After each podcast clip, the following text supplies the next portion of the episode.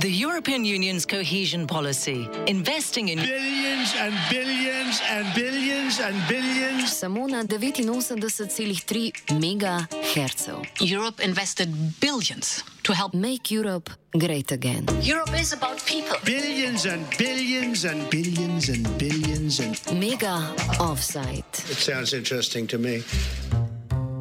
Europe in my backyard. L'Europa in casa nostra. Un'inchiesta radiofonica sulla politica di coesione europea. Radijsko poročanje o evropski kohezijski politiki. Europe in my backyard. Europa en mi casa. Radio reporting. Un'inchiesta Radioreportage. Un espacio radiofónico sobre la política europea de cohesión. Az európai kohéziós politika nyomában.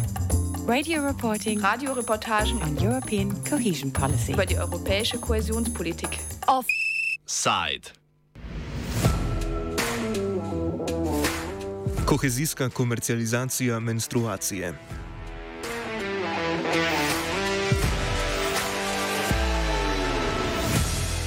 Decembra 2015 je slovenska mnenjska voditeljica oziroma influencerka Tjaša Joksimovič z dekliškim priimkom Del prek svojega podjetja Svete DOO zagnala projekt MeTime.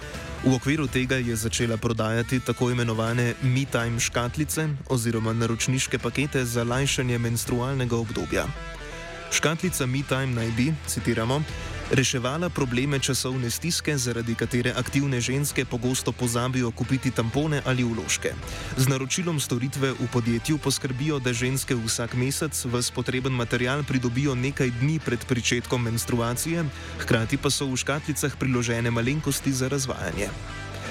Tjaša Joksimovič je škatlico MeTime preimenovala kar v nadomestnega fanta. Ta naj bi posameznicam lajšal vsakomesečne napore ter omogočal osebno razvajanje in brezskrbno preživljanje menstrualnega obdobja. Zato brezskrbnost, ki jo je poosebljal naročniški paket različnih higijenskih izdelkov in priboljškov, pa so posameznice odštele znatno več denarja kot za povprečen paket higijenskih izdelkov. Tjaša Joksimovič je škatlico MeTime februarja 2016 tako predstavila svojim naročnicam na YouTube kanalu. Kaj je v bistvu MeTime škatlica? To je, tako si jaz predstavljam popolno menstruacijo, da te vsi razvajajo, da te nič ne boli, da se imaš fajn. Um, to je ponavadi kar daleč stran od realnosti, ampak zato, da ti vsaj en aspekt tega lahko prenesemo na dom, um, smo se odločili, da naredimo MeTime škatlico. MeTime škatlica je škatlica, ker imaš noter vse tampone pa vložke, ki jih rabiš, to si jih sama zbereš od tvojih najljubših znamk. Zraven pa damo pol še razno razna uh, darilčka, nakit, um, hrano, sladkarije, kakšne slane prigrizke, tako veš malo za pocrkleta. Ne? In to dobiš vse lepo lično zapakiran. Lih malo preden se začne tvoja menstruacija, tako da ti ni treba skrbeti, o moj bog, imam še dovolj vložkov, aj treba iti po tampone, aj treba iti še kaj kupiti. Projekt je deloval po načelu naročniškega modela. Posameznice so se torej mesečno naročile na škatlico MeTime, za katero so plačale od 7,9 do 20,9 evra, odvisno od paketa oziroma obdobja, za katero je bil paket naročen. Povprečna ženska naj bi za menstrualne izdelke letno porabila približno 48 evrov, letna naročnina na MeTime pa je znašala od 96 do 240 evrov. Škatlica MeTime je bila na voljo v treh cenovnih kategorijah, njena vsebina pa je bila odvisna od odločitve vsake posameznice. A ta se je odločala zgolj o higijenskih izdelkih različnih podjetij. Poleg uložkov in tamponov, ki so bili prepakirani iz originalne embalaže, je Tjaša Joksimovič v škatlico dala tudi nujne izdelke za prebroditev menstrualnega obdobja, kot so čokoladice, čajne svečke in sponke za lase. Imáš pa na voljo tri različne pakete. Starter je v bistvu dobiš samo tampone pa vložke brez darilč. Premium paket, to je ta, ki sem vam ga zdaj pokazala, uh, vsebuje do 25 kosov higijenskega materijala, kar pomeni, da ti lahko zbereš pet tamponov, pa deset vložkov Always, pa ne vem, deset pentilinerjev od Jasmina. Lahko čist poljubno zbiraš skupaj, kaj si želiš prejeti v paket. Potem imamo pa ta večji paket, Ultimate, je pa 45 kosov, kjer pa lahko pač v bistvu več um, kosov higijenskega materijala si vzameš, ampak je pa darilčka pa še zmer dobivaš ista. Tako da darila so v vseh paketih ista, ampak vsak mesec nekaj drugega. Lahko se naročiš za en mesec, tri mesece ali pa šest mesecev in od tega je pol odvisna tudi tvoja cena. Za vas, ki me pa redno spremljate, imam pa še eno dodatno presenečenje. In to je, če uporabiš kodo Tjaša Maroza lase, čist na koncu naročila, spodaj napišeš, dobiš pa še dodatnih 10% popusta na tvoj paket. Shameless self-promo se reče temu.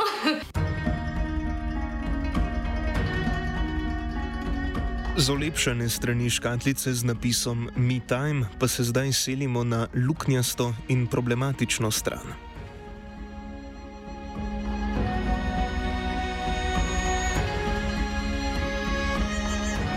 Junija 2016 se je podjetje Tjaše Joksimovič prijavilo na razpis za zagon inovativnih podjetij, ki ga je izvajal slovenski podjetniški sklad. Namen javnega razpisa je bil spodbujanje podjetništva zlasti z omogočanjem lažje gospodarske izrabe novih idej in spodbujanjem ustanavljanja novih podjetij, vključno s podjetniškimi inkubatorji.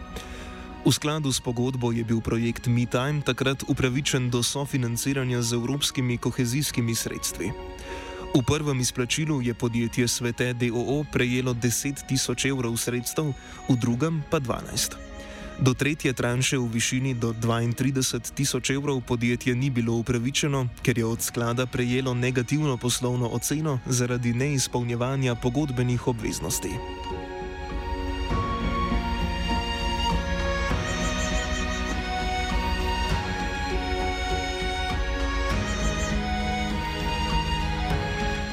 Slovenski podjetniški sklad nam podrobnosti negativne ocene zaradi zaupnosti ni posredoval.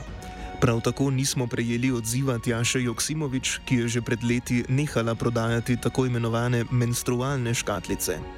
Skupno je prejela dobrih 20 tisoč evrov evropskih kohezijskih sredstev, da je v nekaj letih, kolikor je obstajal projekt MeTime, v škatle pakirala različne izdelke in jih prodajala po znatno višji ceni. Menstrualna škatlica MeTime je torej zamrla, za sabo pa pustila vrsto posledic.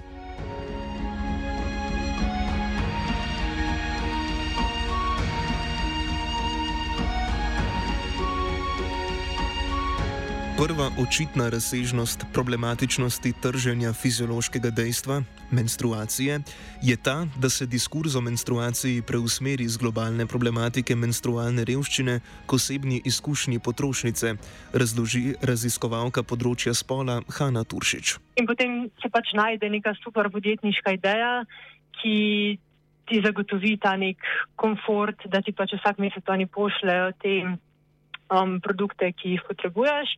Um, Poceni, ki je verjetno pač nekoliko dražja od te, ki je v trgovinah, oziroma če si greš pa sam kupiti te stvari, ampak zato, ker ti pač ni treba iti nikamor in to dobiš domov in oni skrbijo za to in dobiš potem zraven še neke druge stvari.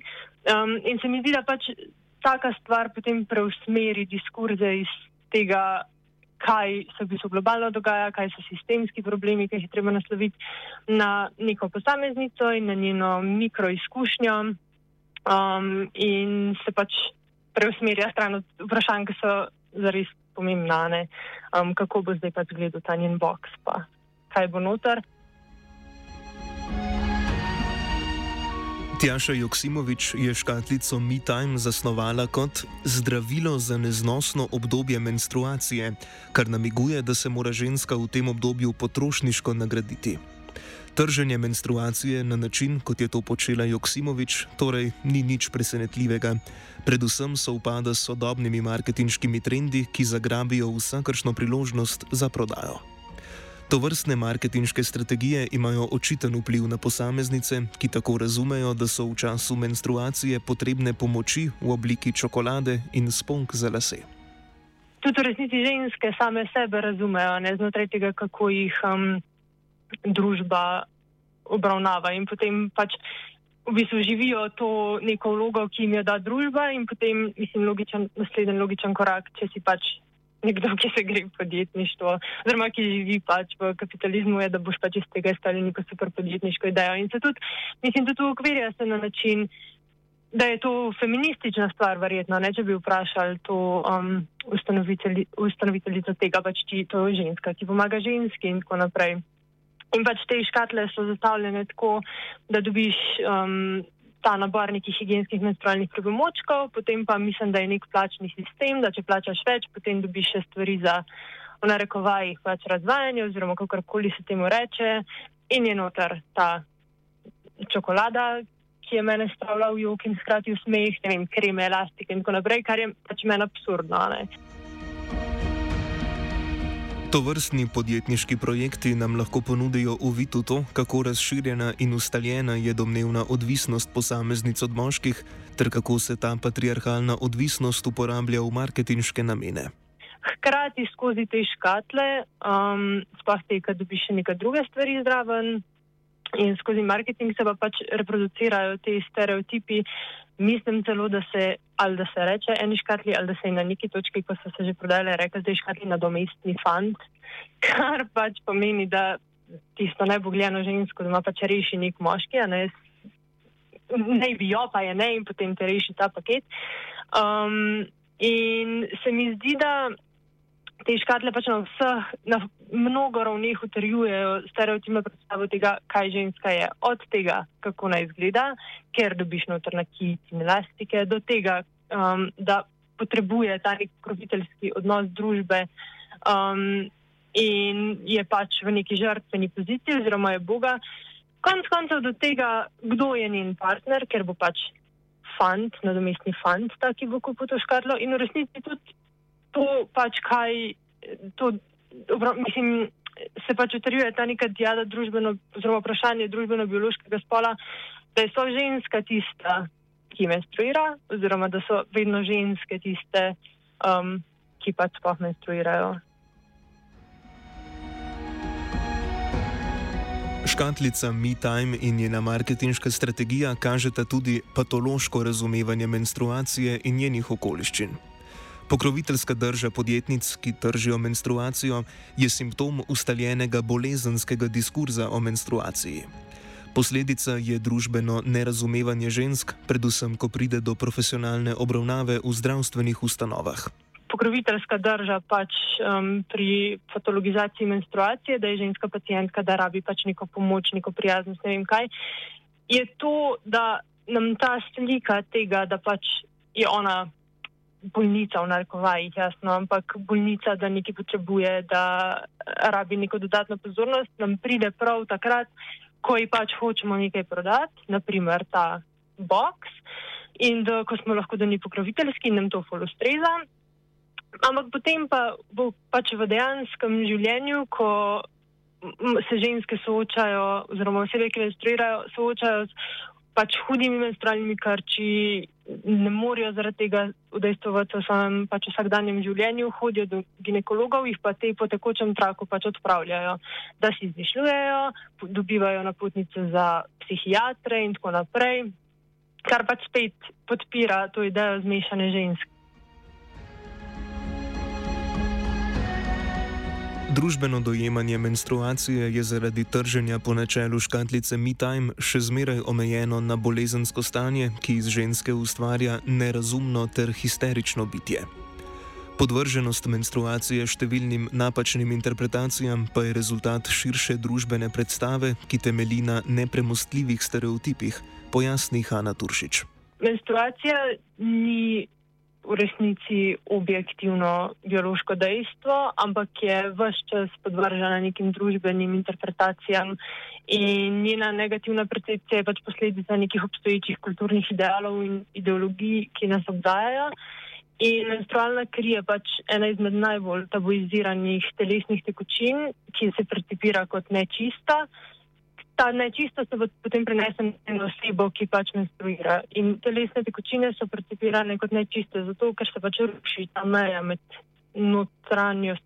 Mislim, med zunaj in znotraj, meje telesa, med naravo in kulturo, in s tem se potem tudi postavlja pod vprašaj te meje, ki ne bi obstajale. Ne. In um, vidimo, da je pač menstrualna kri še vedno tabu, um, okoli pač menstruacije in higijenskih pripomočkov in naprimer v tem, da na televiziji, ko je reklama, je pač menstrualna krim modre barve. Menstruacija ni izbira, temveč temeljna fiziološka lasnost, zato je njena stigmatizacija ena od mnogih ovir pri razumevanju menstruacije in prav tako podlaga za diskriminacijo. Ukrepi, ki so uvedeni za reševanje problematike menstrualne revščine, so zelo pomembni tudi za reševanje problematike neenakosti med spoloma. Študije, ki jih je izvedel Harris Paul, kažejo, da se je 86 odstotkov žensk na svetu, starejših od 18 let, vsaj enkrat znašlo v situaciji, ko v javnem prostoru niso imele menstrualnih pripomočkov. Poleg tega nekatera dekleta manjkajo v šoli, ker si teh pripomočkov ne morejo privoščiti, nadaljuje Turšič. Je dejstvo, da pač je menstrualna revščina nekaj, do česar prihaja po celem svetu um, in gre pri tem za to, da si pač osebe, ki menstruirajo, ne morejo privoščiti pač teh um, higijenskih pripomočkov, kar potem za sabo pripelje pač v nekih drugih posledic, da ne morejo v šolo, da ne morejo v službo, ki so pa sami po sebi kraji, kjer, že, mislim, kjer ženske nazadujejo oziroma so postavljene na drugo mesto in morajo že tako ali tako pač se bolj izkazati, če tako rečem, kot moški, zato da dosegajo podobne rezultate oziroma so um, prepoznane pač za svoje dela. Um, se mi pa zdi, da pač v tako imenovanem zahodnem svetu, da se radi delamo, da je menstrualna revščina pač nekaj, kar se nas ne tiče oziroma da se dogaja v globalnem jugu in da se v bistvu ne rabimo ukvarjati s tem.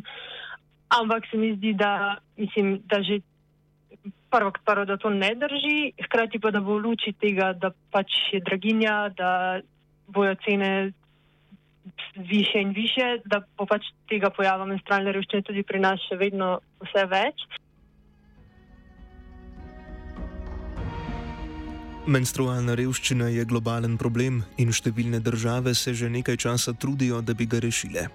Tako so v Bosni in Hercegovini, za zdaj sicer zgolj v kantonu Sarajevo, nedavno uvedli brezplačne vložke in tampone v srednjih šolah, projekt pa želijo upeljati tudi drugot po državi. Prva dežela, ki je uvedla brezplačne menstrualne pripomočke, je Škotska. V Franciji so lani poleti napovedali brezplačne higijenske pripomočke v visokošolskih zavodih, v Nemčiji pa so odgovornost za to prevzele kar posamezne institucije.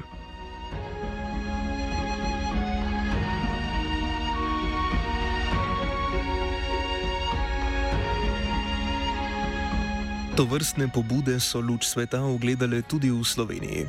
Dijaška in študentska organizacija Slovenije sta na začetku avgusta vlado, Ministrstvo za delo in socialne zadeve ter NIAZ pozvali k, k zagotovitvi brezplačnih higijenskih pripomočkov v izobraževalnih in javnih ustanovah. Dejali so, citiramo, če pričakujemo, da bosta toaletni papir in milo na straniščih, bi morali biti tudi ženski higijenski izdelki na voljo brezplačno. Dostop do menstrualnih izdelkov je temeljna človekova potreba. Simon Maljevac, sekretar na Ministrstvu za delo, pojasni, da so pobudo sprejeli in da delajo na njej. Na MDDSZ podpiramo pobudo, ki sta jo podala Dijaška in študentska organizacija glede uh, menstrualne revščine. Uh, menimo, da uvajanje brezplačnih higijenskih pripomočkov v javnih ustanovah uh, bo, bi pripomoglo k preprečevanju revščine žensk in razbijanju tabujev in stigmatizacije na področju uh, reproduktivnega zdravja. Uh, tako da pobudo smo preučili, uh, podali naše mnenje tudi na vlado. Uh, na ministrstvu menimo, da bi lahko naredili uh, celo uh, še korak uh, naprej in bi lahko vsem ženskam zagotovili dostop do higijenskih pripomočkov, uh, uh, iz obveznega zdravstvenega zavarovanja. Kmalo bodo zaključili s pripravo zakonodaje, še dodaja Maljevac. Zdaj se usklajujemo z ostalimi ministrstvi, uh, mislim, da smo blizu konca, tako da upam, da bodo hmalo premiki naprej. Ampak še enkrat, mi smo tudi kot levica bili zelo glasni na to temo in bomo tudi v prihodnje aktivni uh, pri boju proti menstrualni revščini. Eden od ukrepov je tudi predlagana odprava DDV-ja na menstrualne pripomočke. V vsakem primeru, to je tudi en ukrep, ki je bil predlagan takrat Zveze potrošnikov uh, in pa iz strani inštituta 8. marec, tudi tisto pobudo smo podpir, podpirali. V bistvu vse ukrepe, ki gredo v smeri zmanjševanja uh, menstrualne revščine, podpiramo, ampak še enkrat, na ministrstvu pa menimo, da bi dejansko moglo biti uh, dostop do higijenskih pripomočkov, kriti iz obveznega zdravstvenega zavarovanja, torej da bi bil povsem brezplačen za ženske. Na ministrstvu se po njegovih besedah s problematiko torej aktivno ukvarjajo, menstrualna revščina pa vendarle ostaja globalen problem. K njegovi zaizitvi nikakor ne pripomorejo podjetniške ideje po metodi škatlice MeTime in influencerke Tjaše Joksimovič, ki menstruacijo očitno razume kot tržno nišo. Dobrih 20 tisoč evrov evropskih kohezijskih sredstev, ki jih je za pakiranje škatlic prejelo njeno podjetje, pa bi lahko namenili reševanju dejanske menstrualne revščine.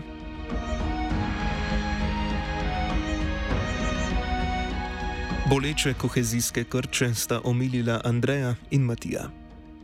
Ja, mislim, jaz se tako od začetka, pa če začnemo s to neko prodajno prodajnim aspektom um, pač menstrualnih pripomočkov.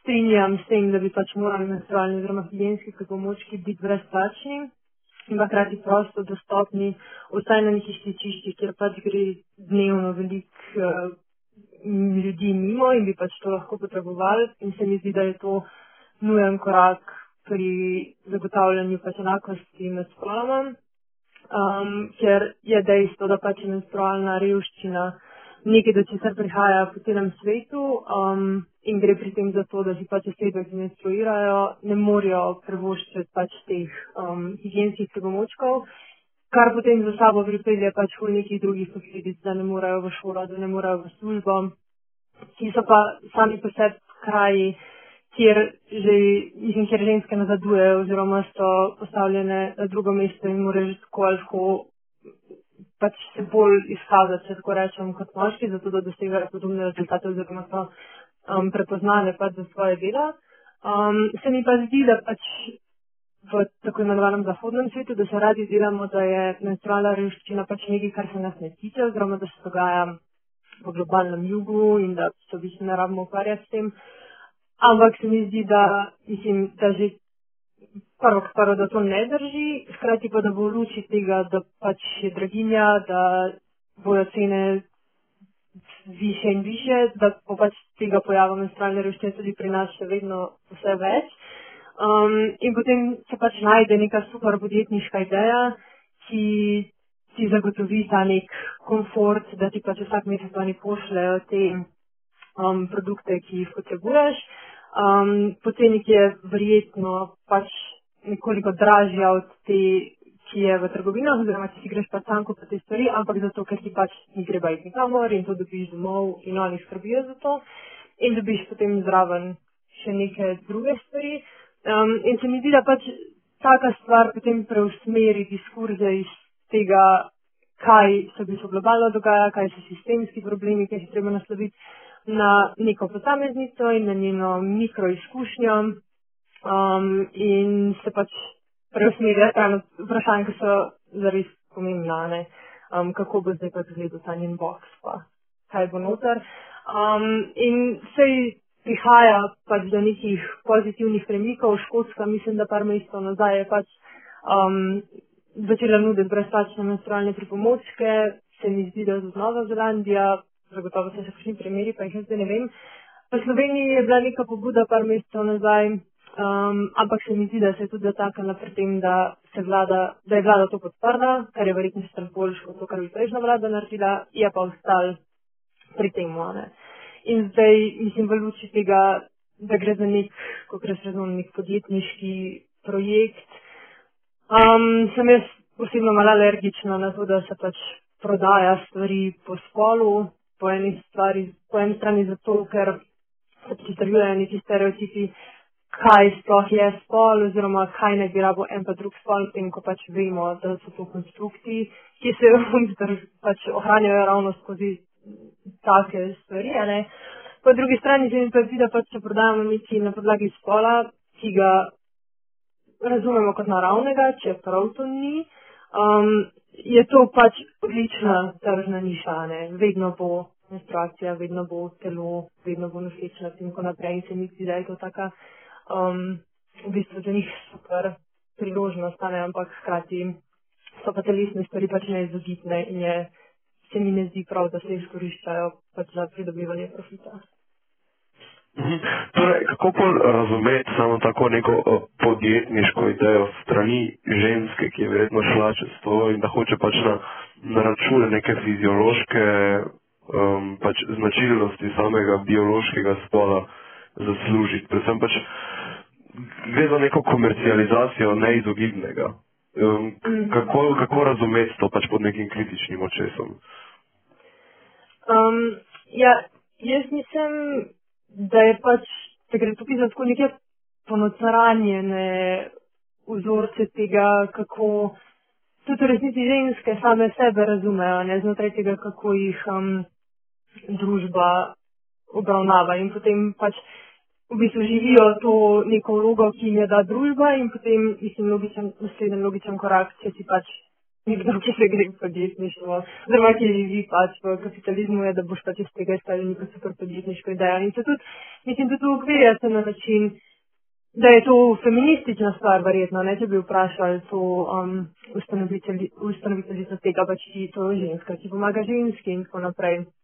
In pač te škatle so zastavljene tako, da dobiš um, ta nabor nekih higijenskih menstrualnih pripomočkov, potem pa mislim, da je nek plačni sistem, da če plačaš več, potem dobiš še stvari za v narekovajih pač razvajanje oziroma kakorkoli se temu reče in je noter ta čokolada, ki je mene spravila v jug in hkrati v smeh in kreme, elastike in tako naprej, kar je pač meni absurdno. Ne? Ker se mi zdi, da je tako pokroviteljska v bistvu ta drža.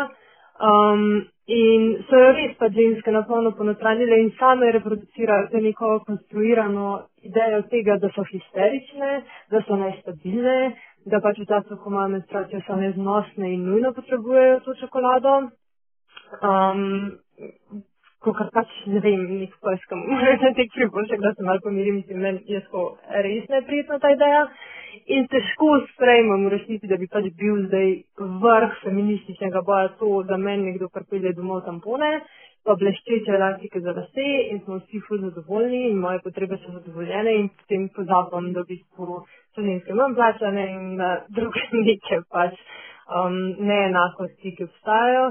Hkrati skozi te škatle, um, sploh te, kad dobiš še neke druge stvari zraven, in skozi marketing se pa pač reproducirajo ti stereotipi.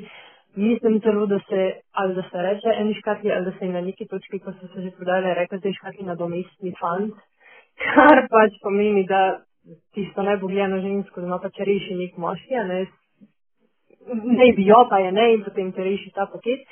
Um, in se mi zdi, da te škatle pač na vseh, na mnogo ravneh utrjujejo stereotipno predstavo tega, kaj ženska je. Od tega, kako naj izgleda, ker dobiš noter lati in elastike, do tega, um, da potrebuje ta nek profiteljski odnos družbe um, in je pač v neki žrtveni poziciji oziroma je Boga. Konc koncev do tega, kdo je njen partner, ker bo pač fant, nadomestni fant, ta, ki bo kupil to škatlo in v resnici tudi to pač kaj, to, mislim, se pač utrjuje ta neka dijada družbeno, oziroma vprašanje družbeno-biološkega spola, da je to ženska tista, ki menstruira, oziroma da so vedno ženske tiste, um, ki pač sploh menstruirajo. Ampak, to je verjetno debata za enkrat drugič. Pač, zelo se tak um, jezik uporablja sploh lajšanje nekega pač, uh, obdobja in bodi brez krlo v času menstruacije in je pač zelo podobno nekim, uh, kot da bi prodajali neka uh, zdravila, pač, pač to se trži? Um, kaj, kaj, iz česa izvira ta patologizacija menstruacije? Um, ja, mislim, menstruacija ni v resnici objektivno biološko dejstvo, ampak je vse čas podvržena nekim družbenim interpretacijam in njena negativna percepcija je pač posledica nekih obstoječih kulturnih idealov in ideologij, ki nas obdajajo. In menstrualna kri je pač ena izmed najbolj tabuiziranih telesnih tekočin, ki se percipira kot nečista. Ta nečistost se potem prenese na osebo, ki pač menstruira. In telesne tekočine so percipirane kot nečiste, zato ker se pač ruši ta meja med notranjost, mislim, med zunaj in znotraj, meje telesa, med naravo in kulturo. In s tem se potem tudi postavlja pod vprašaj te meje, ki naj bi obstajale. Ne. In vidimo, da je pač menstrualna kri še vedno tabu.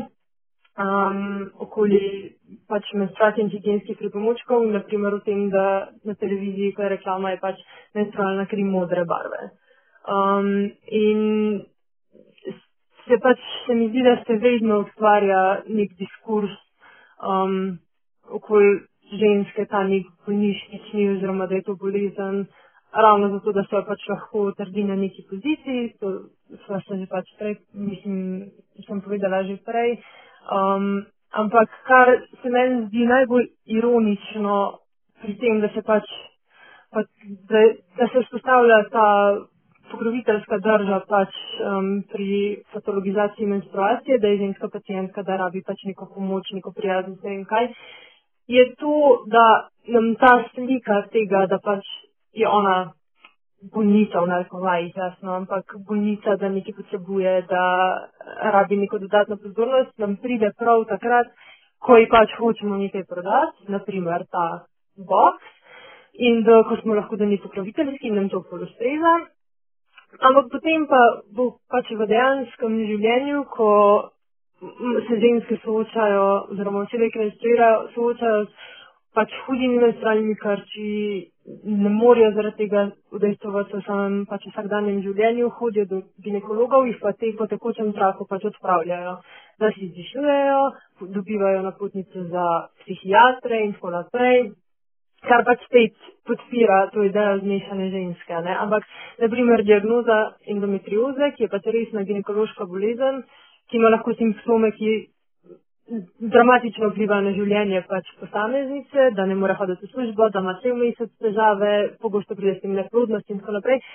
Se mi zdi iz glave, če govorim, da ta diagnoza traja deset let. Se pravi, da ti hodiš k ginekologu, pa razlagaš, da te boli, pa v redu, pa da te boli, pa v redu, pa greš domov in tako naprej.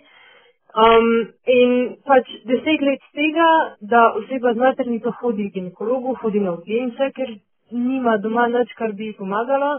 In da je odgovor na eni strani ali to, da je pač nora in si je zmislila, na drugi strani pa to, da ne ima čim prej otroka, ker to ne bi pa kao pomagala. Ne? To so pač pogosti odgovori, ki jih pacijentke oziroma vse pač dobijo, ko grejo s temi težavami um, k zdravniku. In se mi zdi pač res ironično, da vsi sprejmemo to idejo nebogljene ženske, um, ko nam pač pride prav za nek profit, ampak v trenutku, ko pa res potrebuje pomoč, se jih pa ne jemlje resno. In se mi zdi, da na mest, da bi se pač ti razvijali te neki novi podjetniški produkti, bi mogoče javni diskurs res bilo bolj koristno usmer v financiranje nekih potrebnih raziskav, izobraževanje zdravnikov, da se pač pride raznim ginekološkim boleznim, ki pa so dejanski problem, ne, pač doma. In um, mislim, tudi nočem, da se ne bi narobe razumeli, pač minimirati nobene izkušnje menstruacije um, ker je to specifična izkušnja, ki pač je do neke mere lahko boleča, neprijetna in tako naprej, ampak se mi pa zdi, da je pomembno pač izpostaviti to diskrepanco, ki je ogromna med tem, kako dramatično se prikazuje ženske v nekem marketinškem svetu, a ne kako je Boga nepogljena, rabi, da ji fant vse prinese in med tem, da v resnici za pa sistemsko nič ne.